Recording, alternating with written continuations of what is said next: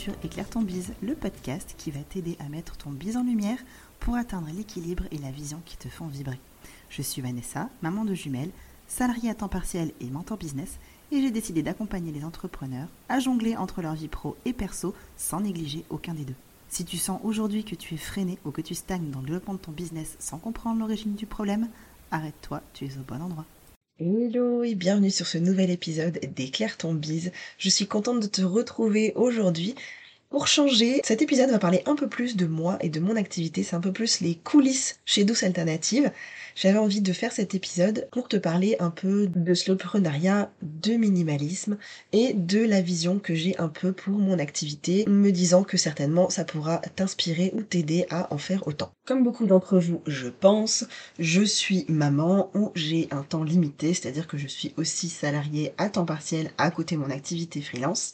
Ce qui fait que je n'ai pas beaucoup de temps à consacrer à mon activité entrepreneuriale, même si l'objectif c'est que ce soit beaucoup plus que ça. Aujourd'hui, mon temps est limité. Et donc, dans cet objectif, j'ai fait un plan un peu de mon business actuel et j'ai décidé de mettre certaines choses de côté ou d'en modifier certaines ou d'en améliorer d'autres, tout simplement pour simplifier au maximum et clarifier mon propre business. C'est quand même ce que je vous conseille le plus souvent possible, donc il n'y a pas de raison que j'y passe pas aussi. Et donc je suis passée par certaines étapes ces dernières semaines pour faire moins en business mais mieux et retrouver du plaisir dans mon quotidien.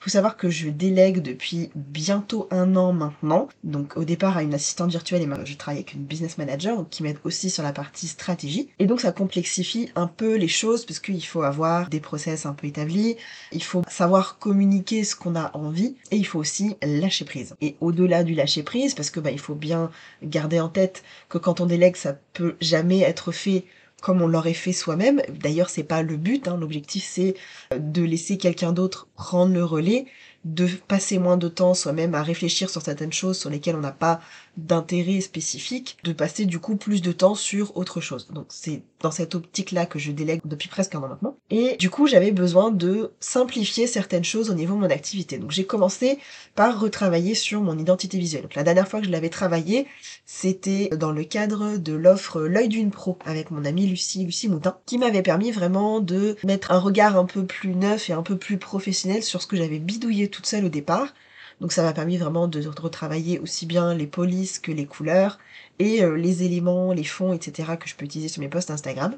J'ai retravaillé un peu tout ça tout au long de l'année, mais là, arrivé juillet-août, du coup, en changeant en plus euh, de personnes sur lesquelles je déléguais ma création de contenu, j'avais besoin vraiment de remettre certaines choses à plat, parce que du coup, en 8-9 mois, il y avait plein de choses que j'avais ajoutées, des nouveaux éléments, j'avais fait un peu des changements au niveau de mes couleurs, mes polices, je trouvais qu'il y avait des choses qui n'allaient pas, etc.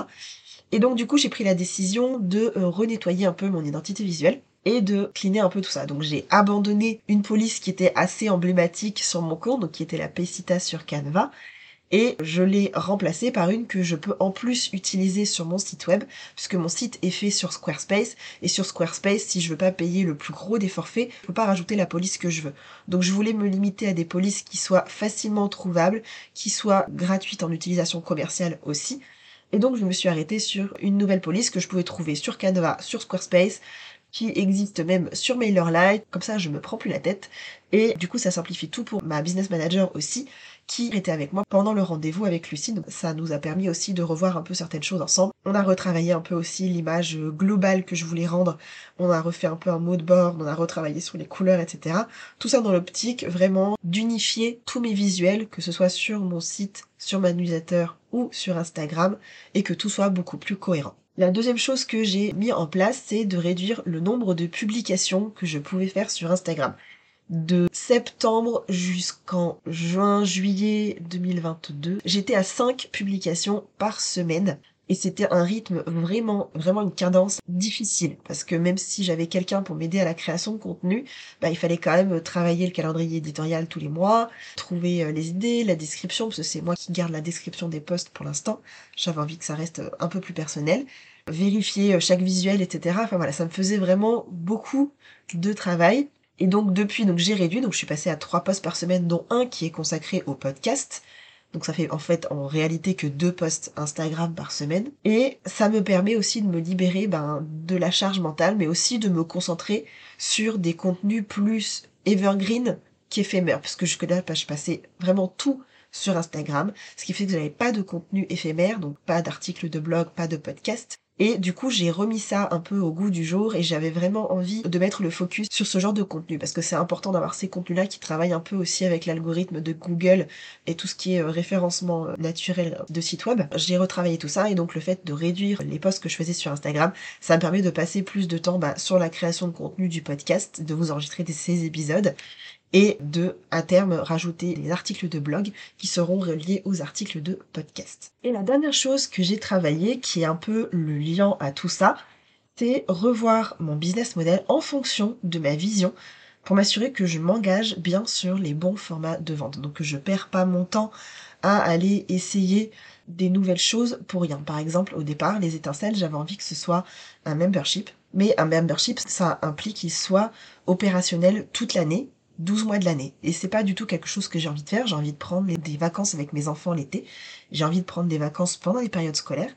Et faire un membership, en tout cas la vision du membership que j'avais avec les étincelles, ce que j'avais envie d'en faire, ça ne m'aurait pas permis en fait de prendre les vacances comme je voulais, ou alors il aurait fallu que je trouve un prestataire pour déléguer les périodes où j'étais en congé. Bref, du coup ça n'était pas possible du tout. Et j'ai réorienté le business model que je voulais faire pour les étincelles vers une formation accompagnement de groupe hybride, mais qui sera longue durée, donc sur environ 6 mois. Pourquoi j'ai fait ça? Parce que, ben, comme je vous le disais, mes valeurs, c'est pas, c'est pas de travailler comme je le fais aujourd'hui, 5 euh, jours par semaine, 42 semaines dans l'année, quoi. Vraiment, c'est pas l'objectif. Je veux pas travailler 40 heures par semaine, quoi. J'ai vraiment envie de ralentir le rythme dès que je serai à 100% sur mon activité entrepreneuriale, de ne travailler que 3 jours et demi, 4 jours max par semaine, avoir un jour pour moi, un jour pour mes enfants, et me contenter du reste de mon temps vraiment travailler avec mes clientes sur ma création de contenu, la, gestion de mon business, etc. Voilà, donc c'était l'objectif un peu de ma réflexion, c'était vraiment de réunifier tout ce que j'ai mis en place ces derniers mois